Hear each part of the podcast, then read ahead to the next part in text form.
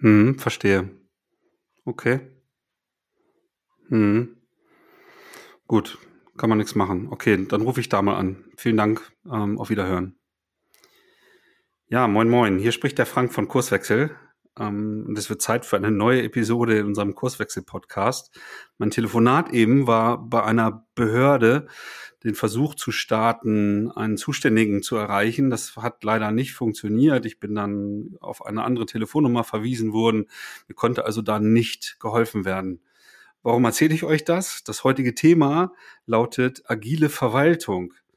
Oh Gott, oh Gott, oh Gott, werden viele von euch jetzt denken, äh, was hat denn Verwaltung und Agilität irgendwie miteinander zu tun? Oftmals haben wir doch diese Erlebnisse, dass wir als, als Bürger, also als die Kunden von Behörden, ähm, ja, abgewiesen werden, weitergeleitet werden. Also kann das mit der Agilität doch gar nicht so weit her sein. Im heutigen Gespräch habe ich mit Falk Gulinski gesprochen, der selber äh, viele Jahre ähm, in einer Verwaltung gearbeitet hat und heute als interner, aber auch als freiberuflicher Agile Coach äh, unterwegs ist, der viele Erfahrungen gesammelt hat, was sich so in den letzten Jahren oder auch Jahrzehnten in, in Bezug auf Zusammenarbeit und Agilität in äh, Verwaltungsorganisationen getan hat. Wir haben mal abgeglichen, was ist denn so unser äh, gemeinsames Verständnis, was bedeutet eigentlich agile Organisation oder Agilität und ähm, wie muss eigentlich eine Verwaltung organisiert sein, damit sowas wie Kundennutzen entstehen kann. Und Falk hat tolle Beispiele mitgebracht, wo schon ähm, ja super zusammengearbeitet wird und sehr mit sehr viel Innovationskraft Dinge ausprobiert werden und auch weitergegeben werden. Wenn dich das jetzt interessiert, dann bleib einfach dran. Los geht's. Du hörst den Kurswechsel Podcast. Wir machen Arbeit wertevoll, lautet unsere Vision. Im Podcast sprechen wir über lebendige Organisationen, den Weg dorthin und die Nutzung von modernen Arbeitsformen.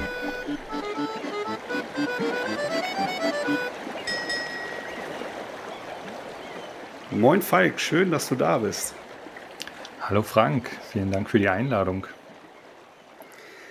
Ja, jetzt haben wir uns heute mal das Thema agile Verwaltung vorgeknöpft, wo du ja sehr erfahren bist, sowohl von deiner eigenen Vita als auch aus deiner Rolle als Agile Coach. Aber ich glaube, du stellst dich den Hörern zum Start einfach mal selber vor. Was hast du so gemacht? Was machst du so gerade? Was treibt dich an? Was muss der Hörer über dich wissen? Ja, sehr gerne. Viele glauben es mir nicht so wirklich, aber ich bin tatsächlich so ein Stück weit, äh, ja, so ein, so, ein, so ein Gewächs einer Verwaltung oder beziehungsweise einer Behörde. Warum glauben es mir einige nicht? Weil ich nicht die typische Verwaltungssprache spreche. Und die gibt es tatsächlich, da gibt es tatsächlich Studien dazu. Und äh, ja, ich habe vor mehr als 25 Jahren mittlerweile tatsächlich bei einer Landesbehörde angefangen, habe dort viele Dinge kennengelernt in der ganz normalen Sachbearbeitung, also wo es, tatsächlich auch um den Kunden ging.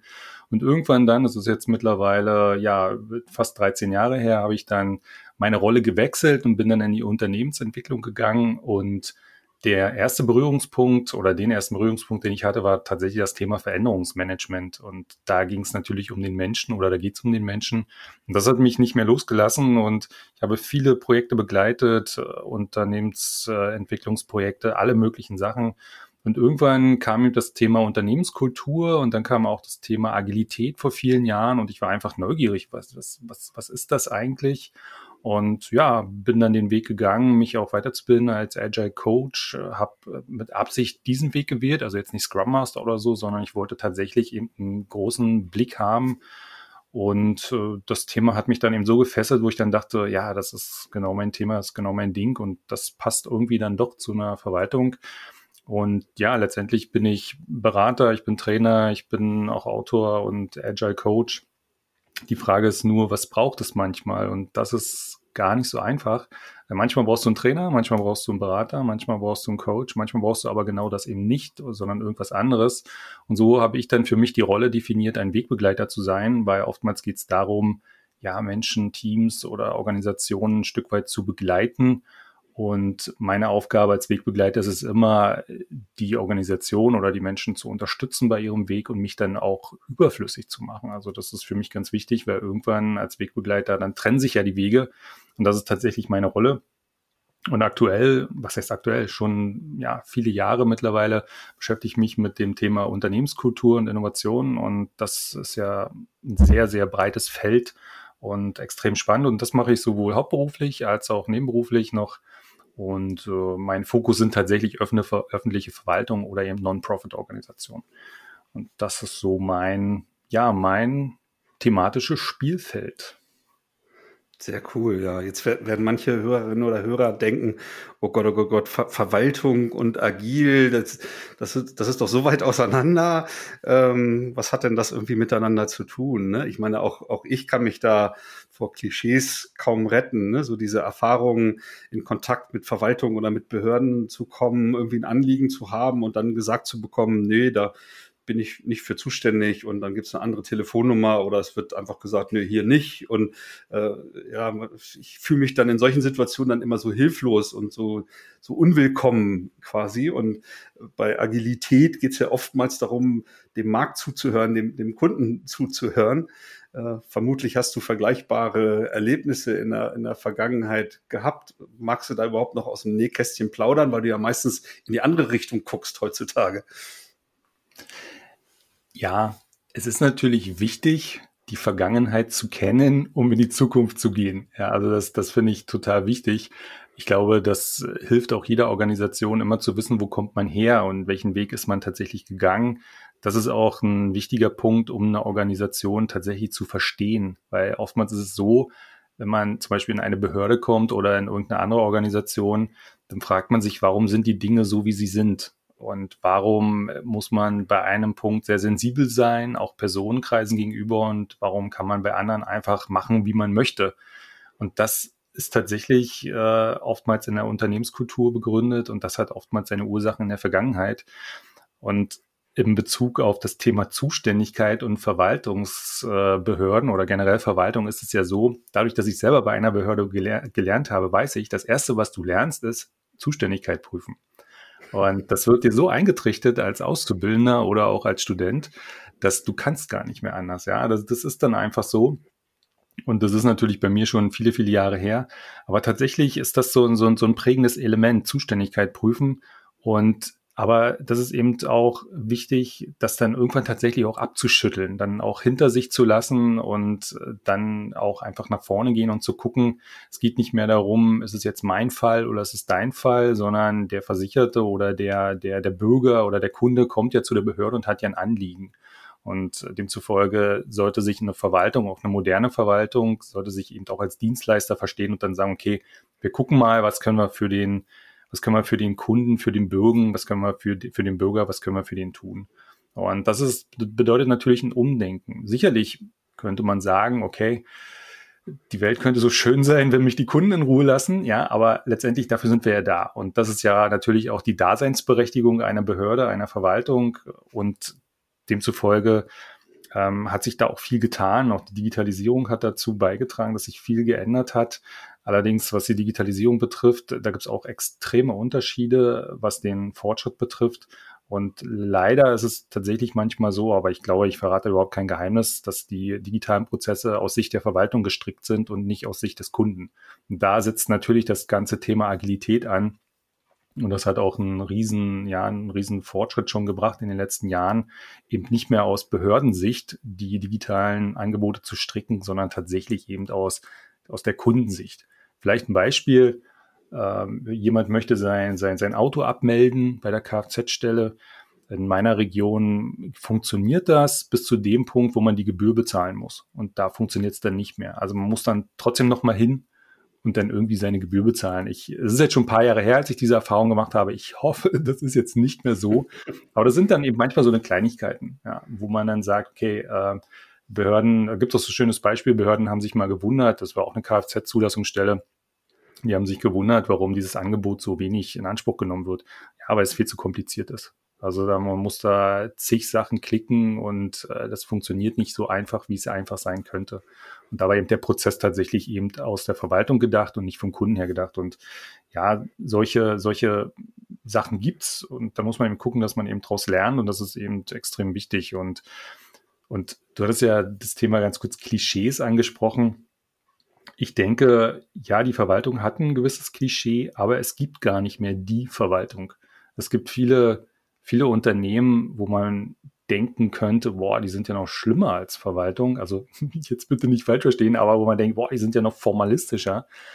Und demzufolge heutzutage, es gibt Landesbehörden, es gibt Bundesbehörden, es gibt Sonderbehörden, es gibt Kommunalverwaltung, Landesverwaltung. Also der Mix an, an, an Organisationen, die sich mit öffentlichem Dienst befassen, der ist so groß und die Landschaft ist so divers, die, die, die Verwaltung, die Behörden sind so unterschiedlich unterwegs, auch von der Größe her. Es gibt Behörden, da arbeiten zehn Leute, es gibt andere, da arbeiten 25.000 Leute. Also das ist total unterschiedlich, wie groß tatsächlich Behörden sein können. Das ist ja bei Unternehmen ja nichts anderes. Und äh, demzufolge gibt es nicht die Verwaltung, also nicht die typische Verwaltung, die gibt es eigentlich nicht mehr und die kenne ich auch nicht. Also es gibt extreme Unterschiede und auch extreme ja, Entwicklungsstände bei dem Thema. Bevor wir jetzt über sowas wie Agilität, was so in, bei uns Organisationsentwicklern eigentlich kein so ganz angenehmer Begriff ist, weil es ja irgendwie, wir nennen das so ein Flutschbegriff ist, alle reden drüber, aber keiner weiß so richtig, was bedeutet das denn eigentlich. Ne, bevor wir das jetzt in Bezug auf Verwaltung ähm, mal untersuchen, wir zwei beiden, sollten wir mal abgleichen, was wir denn für ein Verständnis haben, ob sich das denn deckt, so wie wir über Agilität ähm, nachdenken. Du kannst ja mal starten und ich kann das dann im Nachgang dann vielleicht aus meiner Sicht mal äh, schildern. Was, was heißt denn für dich Agilität oder agile Organisation? Ja. Tatsächlich versuche ich den Begriff agil gar nicht zu verwenden. Also ich fahre mal so gerne die Harry Potter Strategie. Also wir reden über du weißt schon wer. Also wir nennen es nicht beim Namen. Weil in dem Moment, wo man den Namen nicht benutzen darf oder nicht benutzt, geht es vielmehr darum, es tatsächlich zu leben oder es zu beschreiben in einer anderen Art und Weise, weil Oftmals ist es eben so, das erlebe ich relativ häufig, dass eben Begriffe durch Übersetzung verfälscht werden. Also zum Beispiel kommen Begriffe zum Beispiel aus dem Japanischen, dann wird es übersetzt ins Englische und das Englische ins Deutsche und da entstehen Missverständnisse. Und stellenweise ist es eben auch bei, bei Begriffen, die aus dem agilen Umfeld kommen. Also Leadership hat mehr Bedeutung als das Wort Führung und äh, demzufolge bin ich der Meinung, oder beziehungsweise mein Verständnis für Agilität ist, dass es sehr prinzipienorientiert ist. Also es geht darum, diese zwölf Prinzipien oder auch das agile Manifest tatsächlich mit Leben zu erfüllen. Und das ist für mich mehr eine Haltungsfrage. Natürlich, Agilität lebt auch von ganz vielen Methoden, aber man kann grundsätzlich erstmal viele Methoden auch machen, ohne dass man jetzt sagt, man ist irgendwie agil. Aber tatsächlich ist Agilität für mich äh, auch eine, eine, eine, Flexib eine Flexibilität, also dass wir ein Stück weit anpassungsfähiger sind, gerade wenn es um komplexe Themen geht. Also Komplexität, also es gibt ja den Unterschied zwischen kompliziert und komplex. Und viele denken immer, mit agil sind wir jetzt total hip und modern und machen alles ganz schrill und ganz bunt. Aber das ist es ja gar nicht, sondern es geht ja darum, tatsächlich in einem unsicheren Umfeld unterwegs zu sein, wo ich nicht so richtig weiß, wie die Lösung aussehen könnte. Und da ist für mich Agilität genau das Richtige. Geht es um Standards? Da ist ja, schön, wenn man ein agiles Mindset hat, aber Standards kann man ganz normal abarbeiten. Also da, da brauche ich jetzt nicht irgendwie eine hippe Methode machen oder so. Und ähm, demzufolge ist für mich natürlich immer, also für mich spielt immer auch die Ambidextrine Rolle, also diese Beidhändigkeit, also sowohl Standard als auch flexibel zu sein. Und da ist für mich Agilität spielt da eine wichtige Rolle. Aber für mich ist Agilität tatsächlich mehr eine Haltungsfrage, mehr auch eine Charakterfrage. Und diese Sachen finden sich extrem stark in der Unternehmenskultur wieder. Also ist die Organisation überhaupt in der Lage, mal quer zu denken oder mal Dinge einfach mal auszuprobieren, Experimente zu wagen, ohne zu wissen, was am Ende bei rauskommt. Und das macht für mich Agilität relativ groß. Ja, und das ist so mein Verständnis von Agilität. Und deswegen war es für mich damals auch wichtig, tatsächlich die agile Coaching-Richtung zu machen und nicht den Scrum Master. Weil Scrum Master, Scrum ist ein gutes Framework, aber es ist eben nur Scrum. Es gibt ja x beliebige Methoden. Ja, also es gibt ja eine Menge. Und deswegen ist es mir eben wichtiger, viel mehr äh, einen Mix zu haben und dann zu gucken, was kann ich wie und wo tatsächlich anwenden. Also in großen Teilen stimmen wir zum Glück überein mit unserem Blick auf Agilität ähm, im, im Rahmen unserer Arbeit bei Kurswechsel, wo es wirklich ja um Gestaltung von Organisationsstrukturen vorrangig geht Ähm, deswegen gucken wir dann halt auch eher auf die Strukturen, die sowas wie Kultur über Bande oder Haltung, Mindset über Bande, also eher als Wirkung oder als Folge von veränderten Rahmenbedingungen, die natürlich Anpassungsfähigkeit oder wir benutzen häufig den Begriff Dynamikrobustheit in dynamischen Märkten, komplexen, äh, mit komplexen Aufgabenstellungen, vielen Überraschungen äh, und so weiter. Ne? Also das ist, glaube ich, überhaupt nicht äh, weiter von, von, voneinander entfernt, weil ich glaube auch nicht, dass du denkst, äh, dass Menschen ein Mindset lernen müssen oder dass die Menschen sich verändern müssen, damit sie so eine Haltung entwickeln, weil das sehen wir tatsächlich einigermaßen kritisch und da sind viele unterwegs, die so an den Menschen rumschrauben wollen, weil die Erfolgswahrscheinlichkeit ähm, so sagt es auch die Wissenschaft, tatsächlich ähm, um ein viel, viel, vielfaches höher ist halt äh, an Strukturen, an, an Kommunikationsstrukturen, Arbeitsstrukturen und so weiter zu arbeiten, statt jetzt am Menschen und den Schuldigen in Anführungsstrichen bei einem beobachteten Verhalten ähm, halt in den Menschen auszumachen. Aber ich glaube, das denkst du genauso, ne? oder? Ja, das sehe ich genauso. Und insbesondere, wenn es um den Schuldigen geht, ich sage mir immer, wenn ihr einen Schuldigen braucht, hier bin ich, dann ich bin schuld dann haben wir das Thema erledigt, dann lass uns mal um die anderen Sachen kümmern. Also ich hack, ich kürze das immer extrem ab, wenn es darum geht, Entschuldigen zu suchen.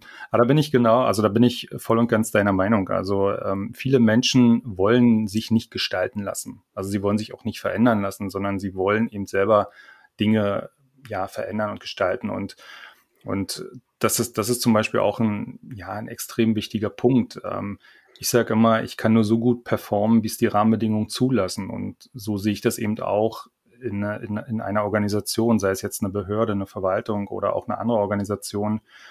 Wenn die Rahmenbedingungen förderlich sind, dass Mitarbeiter ja freier arbeiten dürfen und selbstbestimmt arbeiten dürfen, dann, dann, dann kann das auch entstehen, dann kann das auch wachsen. Und natürlich hat das auch ein Stück weit was mit Strukturen zu tun. Und für mich ist das immer so ein Punkt, äh, Strukturen und Regeln. Und das, das zerrt immer so ein bisschen aneinander. Wenn man Strukturen weglässt, dann fordern aber Teams auch tatsächlich ein bisschen mehr Regeln. Hat man zu viele Regeln, sagt man, okay, lass uns wieder ein bisschen mehr Struktur machen. Und das ist so ein bisschen wie, wie Henne oder Ei. Also was war als erstes da? Aber tatsächlich ist das ein wichtiger Punkt. Das ist für mich so, also es braucht die förderlichen Rahmenbedingungen, damit ein Team sich auch anders entwickeln kann, dass, ja, dass, dass, dass Kreativität entstehen kann, dass Innovation entstehen kann. Was ich aber auch erlebe, ist, dass man auch den Menschen ein Stück weit Zeit geben muss. Also wenn jetzt Teams beispielsweise sehr strikt geführt worden sind und jetzt ändert sich zum Beispiel die, die Orientierung, man sagt, wir wollen eher äh, selbstorganisiert arbeiten, dann dürfen wir auch nicht erwarten, dass das alle sofort total cool finden. Also es wird Leute geben, die müssen sich erstmal orientieren, für die ist das neu. Und die wissen nicht so richtig, darf ich jetzt das machen? Brauche ich jetzt eine Entscheidung? Muss ich jetzt nochmal nachfragen? Und ich glaube, das braucht einen Gewöhnungseffekt auf allen Seiten. Also sowohl in, auf der Führungsebene, bei den Mitarbeitern, in der, in der, in der obersten Führungsetage. Und da braucht man auch ein Stück weit Geduld. Und man darf auch nicht davon ausgehen, dass das alles sofort klappt. Und deswegen gibt es ja auch äh, viele Methoden zum Thema Retrospektive und das ist auch so ein Punkt, der wird gerne weggelassen, weil er irgendwie immer am Ende kommt oder an einem, an einem Ende von einem gewissen Zyklus. Aber das macht es ja tatsächlich dann aus, um rauszufinden, was hat uns jetzt gefördert oder was hat, was hat äh, uns gestört und wie machen wir es beim nächsten Mal anders. Und das ist ja das Schöne, äh, was ja auch im Zusammenhang mit Agilität steht, dass es ja nicht heißt, wir machen das jetzt und das ist ein Stein gemeißelt, sondern es ist ja immer temporär. Also Teams haben einen Bedarf, Bedarfe sind temporär, demzufolge sind auch Vorgehensweisen temporär und so entwickelt sich ja ein Team immer ein Stück weiter. Und das, das finde ich ja ex extrem wichtig, tatsächlich immer zu gucken, welche Rahmenbedingungen braucht es überhaupt, damit sich Dinge entwickeln können. Und dazu gehört sowohl Struktur als auch Regeln und äh, ja, vieles mehr. Dann lass uns doch mal so ein bisschen eintauchen in die Verwaltung. Also wenn, wenn ich mit, ähm, ich sag mal, im Kontext Wirtschaft in Organisationen aktiv bin, dann geht's ähm, am Anfang erstmal darum, klar herauszufinden, was ist das Problem eigentlich.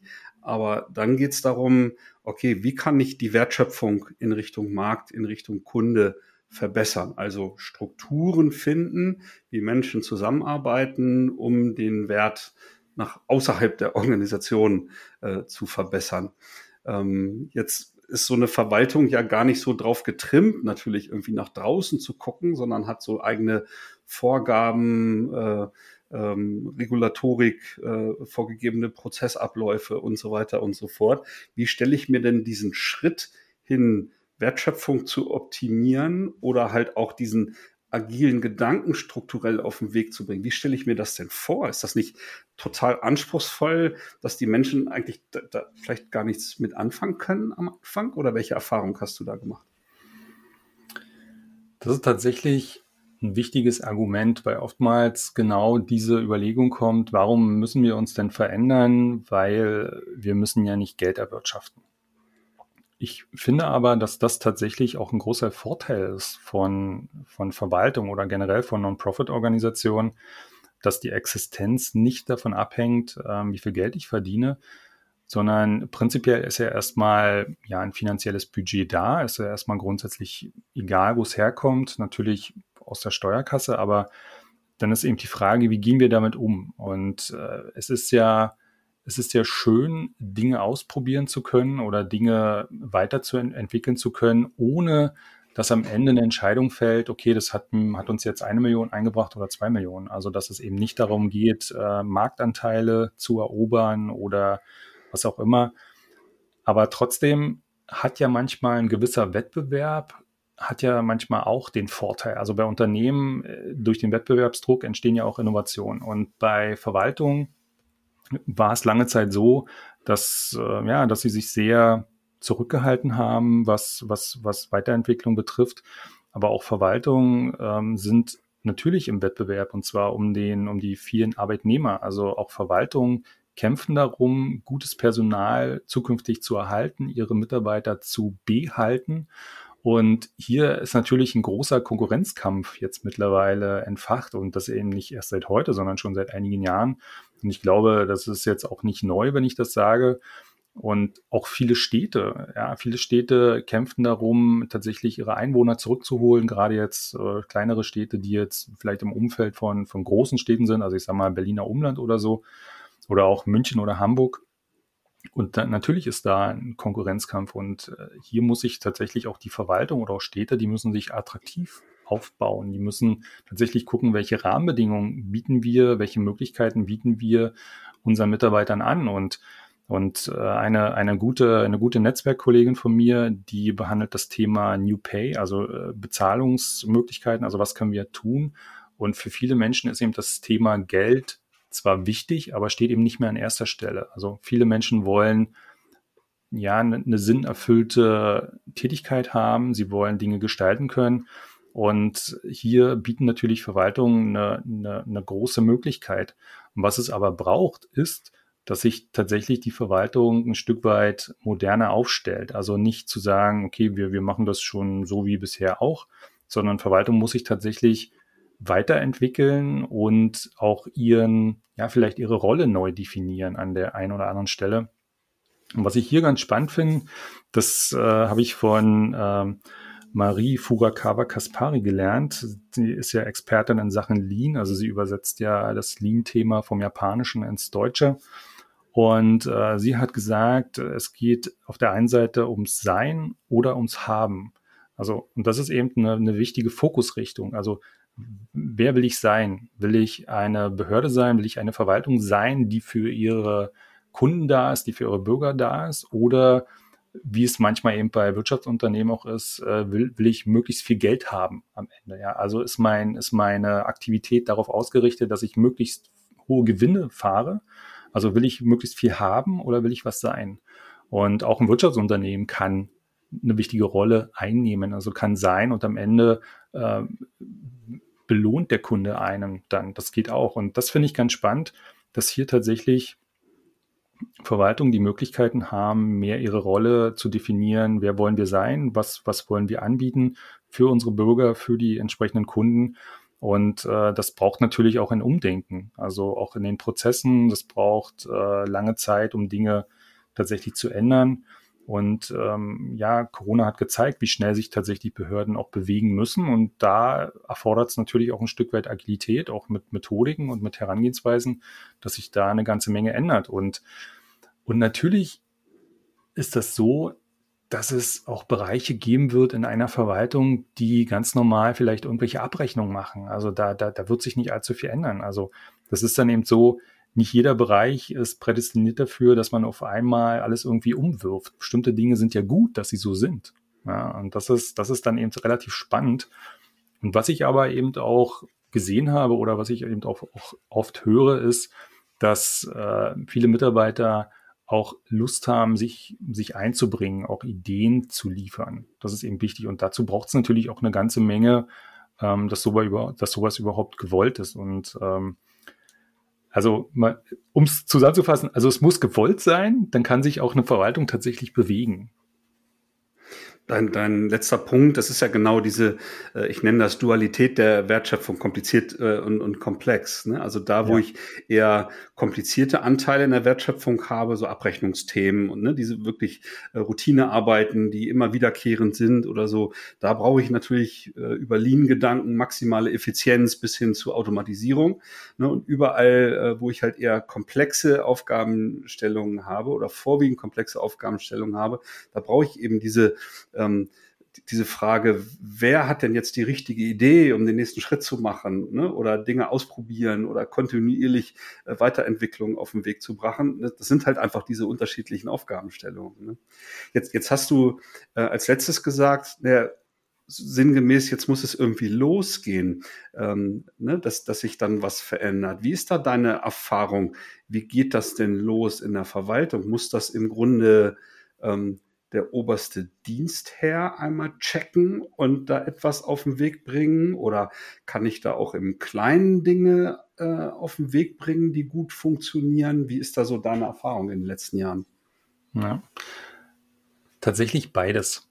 Also auf einer Konferenz hatten mich auch mal Kollegen gefragt, ich weiß gar nicht mehr, wo die her waren, ja, wie können wir denn beginnen, weil unsere Führungskräfte, die ja sind noch ziemlich, wie soll ich sagen, unmodern.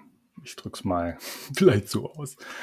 Und da habe ich dann gesagt, ja, ihr müsst einfach anfangen. Also es gibt ja diesen schönen Begriff der Graswurzelbewegung und äh, jeder kann sofort damit anfangen. Also deswegen bin ich auch so ein Fan von agilen Prinzipien, weil ich muss nicht irgendwie eine Ausbildung oder ein Seminar gemacht haben. Natürlich ist es gut, wenn man sich mal schlau macht, was steckt da eigentlich dahinter, was ist eigentlich die Bedeutung von den jeweiligen Prinzipien. Aber grundsätzlich kann sich jeder die Prinzipien ziehen aus, aus dem Internet. Es gibt ja auch eine Übersetzung für Verwaltung, also vom Forum Agile Verwaltung gibt es die Übersetzung dafür. Und dann kann ich damit sofort damit anfangen. Also ich lese mir die Prinzipien durch und versuche eben zu gucken, ähm, was, was, was, was kann mir helfen, wo bin ich vielleicht schon ganz gut und, und wie könnte ich eben mein nächstes Vorhaben tatsächlich angehen. Und ähm, was ich auch immer gut finde, ist, wenn, wenn es zum Beispiel ein Team gibt oder, oder ein kleines Projekt, dass man sagt, lasst uns doch mal starten und wir probieren mal zum Beispiel das Thema Selbstorganisation aus. Wir probieren mal aus, zum Beispiel als Arbeitsgruppe zu arbeiten, ohne dass jemand den Hut auf hat. Also wir versuchen mal quasi ohne Hierarchie, sondern nur in Form von Rollen zu arbeiten. Also so kann man tatsächlich starten. Wenn man jetzt möchte, dass sich eine komplette Organisation wandelt, dann wäre es natürlich immer ratsam, dass man alle möglichen äh, auch Entscheidungsträger dort mit einbindet. Und der Idealfall, der tatsächlich relativ häufig vorkommt, ist der, dass eben die oberste Führungsetage sagt, ja, okay, ähm, wir müssen uns bewegen. Äh, es ist wichtig, dass wir, dass wir uns tatsächlich neu aufstellen, dass wir uns weiterentwickeln, so dass dann der Auftrag tatsächlich dann von oben kommt. Weil gerade bei, bei solchen Transformationsprozessen oder auch Projekten, wo es darum geht, Dinge anders zu denken, braucht es einfach auch die Legitimation. Das ist extrem wichtig. Und wenn man dann einen Supporter hat, einen Unterstützer hat, einen Befürworter hat, ganz oben in der Chefetage, dann ist das extrem wichtig. Und natürlich braucht es da eine gute Kommunikationsstrategie, weil äh, Geduld spielt hier eine extrem wichtige Rolle. Weil man darf nicht erwarten bei Prozessen, wo es darum geht, dass sich äh, Menschen von ihrer Art und Weise verändern, weil sie müssen sich ja selber verändern. Ne? Das können wir nicht, äh, also wir können sie dabei begleiten, aber verändern müssen sich schon selbst. Und da gibt es ja ganz unterschiedliche Geschwindigkeiten und da braucht es auch Geduld.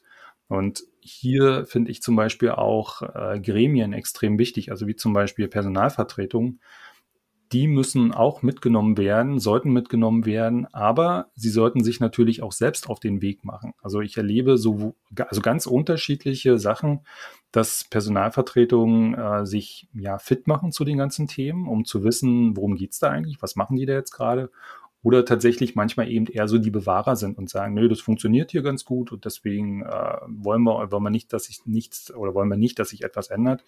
Aber das ist tatsächlich dann der Punkt, wenn man damit erstmal anfängt, dann braucht es eben einen langen Atem, es braucht Geduld und alle müssen mitgenommen werden, alle müssen ins Boot kommen. Und äh, das ist eine, das ist eine Riesenveränderung, die man da anstößt, die ist aber lohnenswert. Und was ich hier als sehr, ja, als sehr wertvoll finde, auch als sehr, also für mich eines der Erfolgsfaktoren, ist tatsächlich das Thema Freiwilligkeit.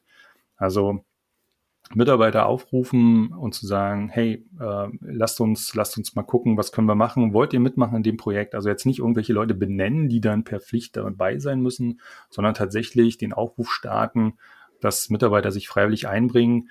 Und auch ja, ich habe es auch in meiner Vergangenheit erlebt, dass es da viele Zweifler gab, ob sich überhaupt freiwillige Menschen finden. Aber diese Zweifel konnten jedes Mal belegt werden. Also ich habe das noch nie erlebt, dass wir einen Aufruf gestartet haben und es hat sich keiner gemeldet. Vielleicht sind es manchmal nur fünf und wir haben 50 erwartet, aber hey, es haben sich Leute gemeldet. Und das ist genau der springende Punkt. In dem Moment, wo sich Leute freiwillig melden, merkt man auch, okay, die haben da einfach Lust drauf, die wollen was bewegen, wollen was ändern.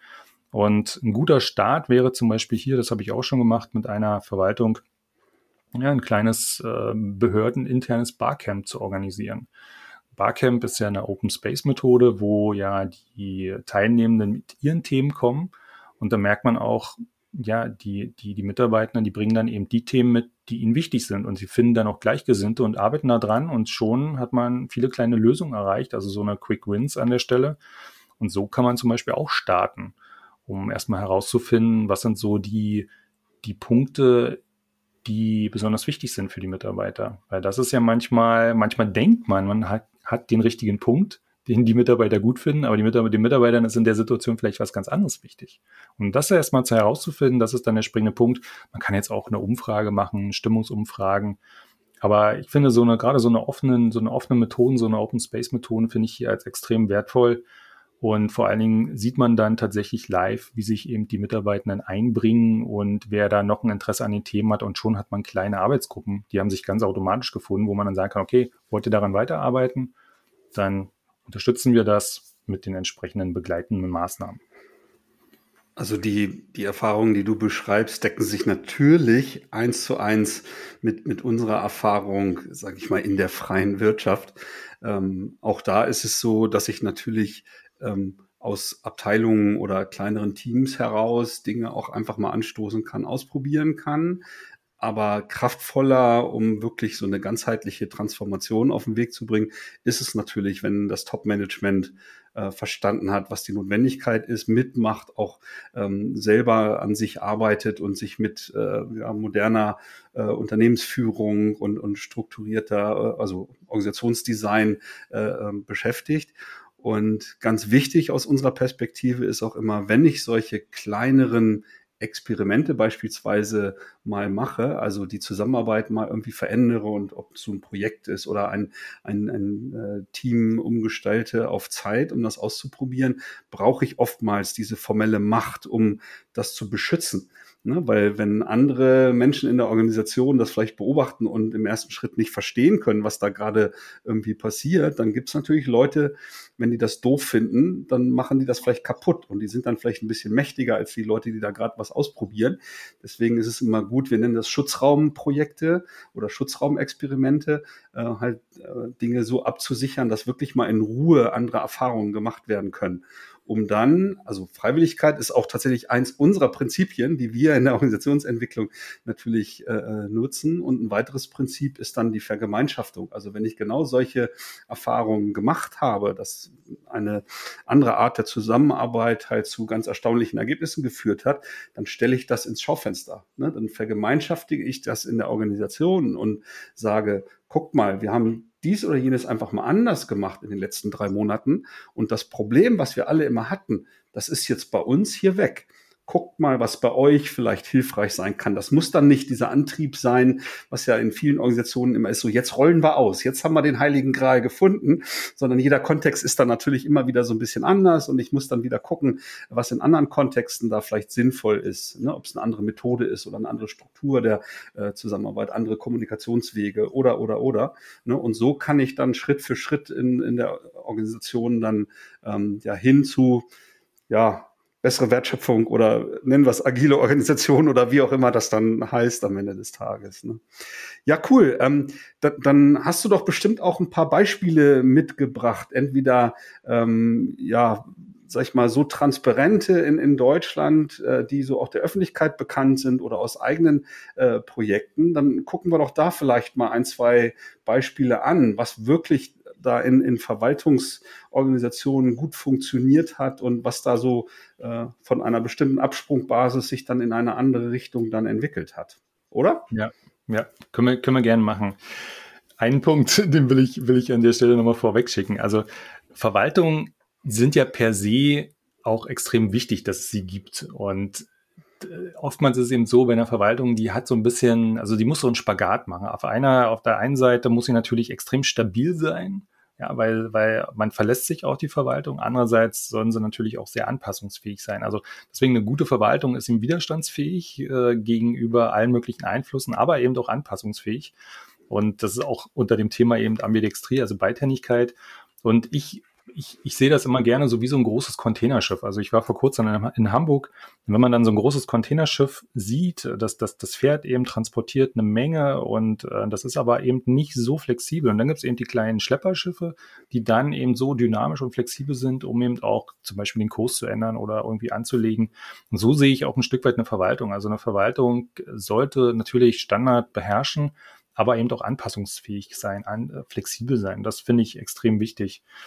Und ein schönes Beispiel dafür sind tatsächlich die Kollegen aus Herrenberg, also der, der Stefan Kraus ist ja jetzt mittlerweile schon fast, ja, ich würde mal sagen, eine kleine Berühmtheit, nachdem er auch den, den Preis äh, gewonnen hat.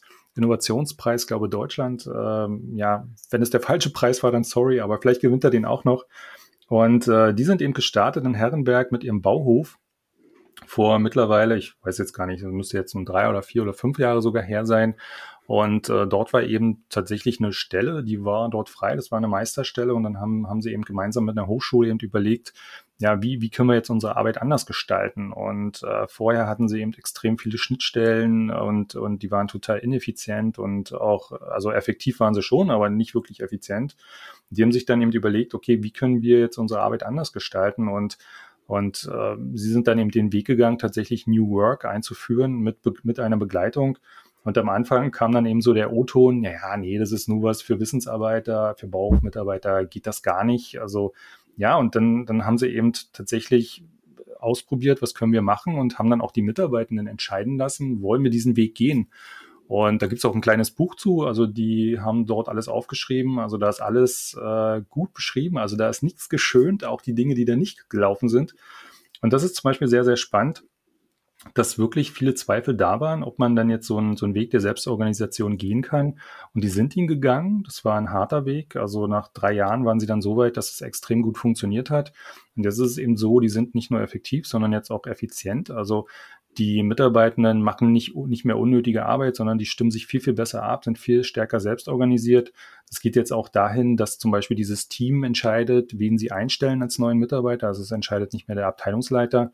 Und äh, das Team entscheidet auch, wen sie vielleicht eine Probezeit wieder gehen lassen. Also wer nicht ins Team passt, also wer diese Mentalität nicht hat. Und ähm, und das ist, das ist da extrem flexibel und, und äh, also ein extrem tolles Beispiel, was man machen kann, um tatsächlich so eine, so eine, so eine Verwaltungsstruktur Bauhof äh, zu ändern. Und äh, kurioserweise, im letzten Jahr habe ich den Stefan Kraus wieder getroffen und der hatte dann erzählt, dass, äh, dass man jetzt sagt, ja, für, für Bauhof, ja, ist das super geeignet, aber nicht für Wissensarbeiter. Also genau umgedreht, wie es eben im Vorfeld gesagt worden ist. Und ja, also ich glaube, wir Menschen legen uns das immer, wie wir es gerade brauchen. Aber das ist eben ein schönes Beispiel, wo das, das eben zeigt, es, es geht nicht immer nur um die IT-Entwickler oder es geht nicht immer nur um High-Performance-Teams, sondern es geht darum, tatsächlich ja, einen Sinn zu stiften, einen gemeinsamen Spirit ent zu entwickeln und ähm, tatsächlich zu gucken, wie kann man das, wie kann man das etablieren. Und jetzt mittlerweile ähm, schwappt dieses Beispiel von Herrenberg noch auf andere, ja, auf andere Behörden über oder beziehungsweise sie fungieren ja mittlerweile jetzt schon als Mentoren fast. Und das ist eben wirklich toll zu sehen, was daraus werden kann, wenn man wirklich also wenn die Rahmenbedingungen stimmen, also wenn man wirklich Unterstützung hat, wo man sagt, okay, wir glauben an euch, wir gehen mit euch den Weg und sind da auch extrem erfolgreich. Und das, das finde ich wirklich toll. Dann gibt es auch natürlich noch weitere Beispiele. Also es gibt äh, ein paar Kommunen, äh, da kann ich jetzt leider die Namen nicht nennen, aber die sind dann auch so flexibel, dass die eben sagen, lasst uns doch mal eben ein Inhouse-Barcamp machen. Ne? Was ich vorhin schon ganz als, kurz erzählt habe, ähm, äh, lasst uns einfach mal eine Methode ausprobieren, um zu gucken, ja, was, was sind eigentlich die Bedürfnisse unserer Mitarbeiter? Was ist eigentlich der, der Bedarf? Oder, oder zum Beispiel das BMAS, äh, Bundesministerium für Arbeit und Soziales, das kann ich ruhig nennen, habe ich immer ein paar Leute kennengelernt auf dem Creative Bureaucracy Festival, also kreative Bürokratie ähm, die zum Beispiel ein Springer-Team installiert haben äh, und die Mitarbeitenden, die dort arbeiten, die, die helfen überall aus. Ja? Also egal, ob es jetzt ein Sachbearbeitungsbereich ist, ein Controlling-Bereich, die Buchhaltung oder beim Pförtner, was auch immer, da wo eben Leute gebraucht werden, da unterstützen sie eben. Und das Spannende an dem Team ist, dass dort zum Beispiel die Teamleitung pro Jahr rotiert. Also es gibt nicht den oder die Teamleiterin, sondern jeder ist mal dran. So, ob man nun will oder nicht. Also, okay, wenn man nicht will, das weiß ich jetzt nicht genau, aber zumindest das kann man sich irgendwie kaum vorstellen, dass in einer, einer Behörde einfach mal die Führung von Jahr zu Jahr wechselt. Ja, also in einem Team. Also es rotiert einfach. Das, das finde ich da schon extrem spannend. Dann auch ein anderes schönes Beispiel aus Hannover. Das ist auch bekannt, das Beispiel, wo es eben darum geht, eine agile Verwaltungskultur tatsächlich zu installieren und äh, da dann eben in Projektform gestartet wird. Und ich bin mal gespannt, wie es sich wirklich dauerhaft etabliert. Also ich denke mal, das ist da extrem gut, was dort gemacht wird, äh, wo wirklich geguckt wird, was können wir tun. Äh, wirklich von Mal zu Mal wird geguckt, welche, welche neuen äh, Sachen können wir einführen. Aber es geht ja nicht immer nur um Sachen neu einzuführen, sondern wie können wir auch die Zusammenarbeit ändern. Und das ist ja auch denn der, ja, der nächste wichtige Punkt. Und auch eine gute, eine gute Netzwerkkollegin von mir, die sagt immer, es geht ja nicht immer darum, irgendwas neu zu machen, sondern es geht ja auch darum, etwas zu verändern und etwas loszulassen. Also nicht immer das Neueste obendrauf, sondern irgendwas kann man ja auch mal loslassen. Irgendwas darf auch mal gehen. Irgendwas darf auch in die Geschichtsbücher geschrieben werden, wo man sagt, es war mal so, jetzt haben wir es aber nicht mehr. Und das ist ja auch ein ganz, ganz wichtiger Punkt. Einfach mal Dinge loslassen. Einfach mal beenden und dann sagen, okay, äh, so ist das. Und mittlerweile gibt's viele, viele Beispiele. Ich, ich kenne jetzt auch nicht alle, aber es gibt wirklich viele Beispiele von Behörden, von, von Kommunen, die sich hier auf den Weg gemacht haben, äh, sich weiterzuentwickeln. Einige nennen es New Work, andere nennen das Agilität, die nächsten nennen das Unternehmenskultur 4.0 oder was auch immer. Letztendlich ist es vollkommen egal, welchen Namen das Ganze trägt, wenn das tatsächlich äh, darum oder wenn es die, die, die Verwaltung unterstützt, moderner zu werden attraktiver zu werden, äh, kundenorientierter zu werden, bürgernah zu werden, ja, dann perfekt. Also dann super, dann darf das gerne so sein. Also was deine, deine tollen Beispiele ähm, super zeigen aus meiner Perspektive ist, dass es nicht die Blaupause gibt. Und mach es einfach so wie die Kollegen in Herrenberg oder in äh, Hannover oder wo auch immer. Und dann wird deine Verwaltung agil oder new workig oder was auch immer, sondern jede Organisation ist halt einfach anders und die Menschen in den Organisationen sind anders. Und ich muss halt diesen schmerzhaften Weg gehen und selber herausfinden, was kann bei mir in der Organisation, in der Verwaltung wirksam sein und wie kann Zusammenarbeit hier zu anderen, kreativeren, super Ergebnissen halt führen. Find, fand ich super beeindruckend, was du da an Beispielen mitgebracht hast. Und ich glaube, genau diese Beispiele sollten eigentlich ähm, den Hörern, da wird sicherlich auch äh, äh, Kolleginnen und Kollegen aus Verwaltung oder auch Verantwortliche aus Verwaltung äh, dabei sein, den, den Hörerinnen und Hörern das Gefühl zu geben, Mensch, wir, wir können das auch packen. Ne? Wir müssen halt einfach mal irgendwie anfangen und einfach mal Dinge auszuprobieren und vielleicht mal zum Chef gehen und sagen, Mensch, auch wir müssen uns äh, einer moderneren Form der Zusammenarbeit mal zuwenden und auch da unseren Weg halt irgendwie gehen. Also ich glaube, das sind so Punkte, die ich jetzt rausgehört habe, die gelten natürlich auch für Wirtschaftsunternehmen jeglicher Couleur. Äh, aber ich glaube, in Deutschland, äh, so im, im, in dem Verwaltungsapparat, haben wir halt einfach den, den Aufholbedarf, nicht nur in der Digitalisierung, sondern halt auch in, in den bürokratischen Abläufen und ähm, ja, in der Form, wie da zusammengearbeitet wird, in diesen recht starren Hierarchien aktuell. Aber da gibt's ja schöne Beispiele, ähm, was sich da tut. Ne? Ja. Falk, ich glaube, wir haben ein schönes Bild gezeigt, was so agile Verwaltung äh, heutzutage bedeuten kann und was sich da alles schon ähm, getan hat. Ähm, vielen Dank, dass du hier warst und so deine, deine Erfahrungen und dein Insiderwissen mal geteilt hast. Von daher, also wie immer hier im Podcast äh, äh, der Hinweis an die Hörer, wenn ihr Fragen irgendwie habt oder Kommentare zu den Dingen, die wir beide jetzt hier besprochen haben, dann schreibt entweder mir direkt irgendwie eine E-Mail an podcast.kurswechsel.jetzt oder geht mit uns in den Austausch in den sozialen Kanälen. Ich glaube, Falk, du bist bei Twitter recht aktiv, ne? wenn ich das so richtig wahrgenommen habe. Ja, Twitter habe ich total lieben gelernt und da trifft man sehr, sehr viele Verwaltungsleute. Mag man nicht glauben, aber Twitter ist, äh, ja, Twitter kann eine ganze Menge und man trifft dann eine ganze Menge. Genau, also wie gesagt, dann der Aufruf, ne, geht gerne mit uns in den Austausch dann in den sozialen Kanälen. Wenn ihr andere Beispiele habt, äh, wo es schon super funktioniert in, in Verwaltung oder wenn ihr andere Sichtweisen habt, dann natürlich genauso. Ja, Falk, dir vielen Dank für deine Insights und vielleicht bis zu einem nächsten Mal. Danke dir. Vielen Dank, Frank. Dann bis bald. Schön, dass du wieder reingehört hast. Mehr Infos zu uns und diesem Podcast findest du unter www.kurswechsel.jetzt.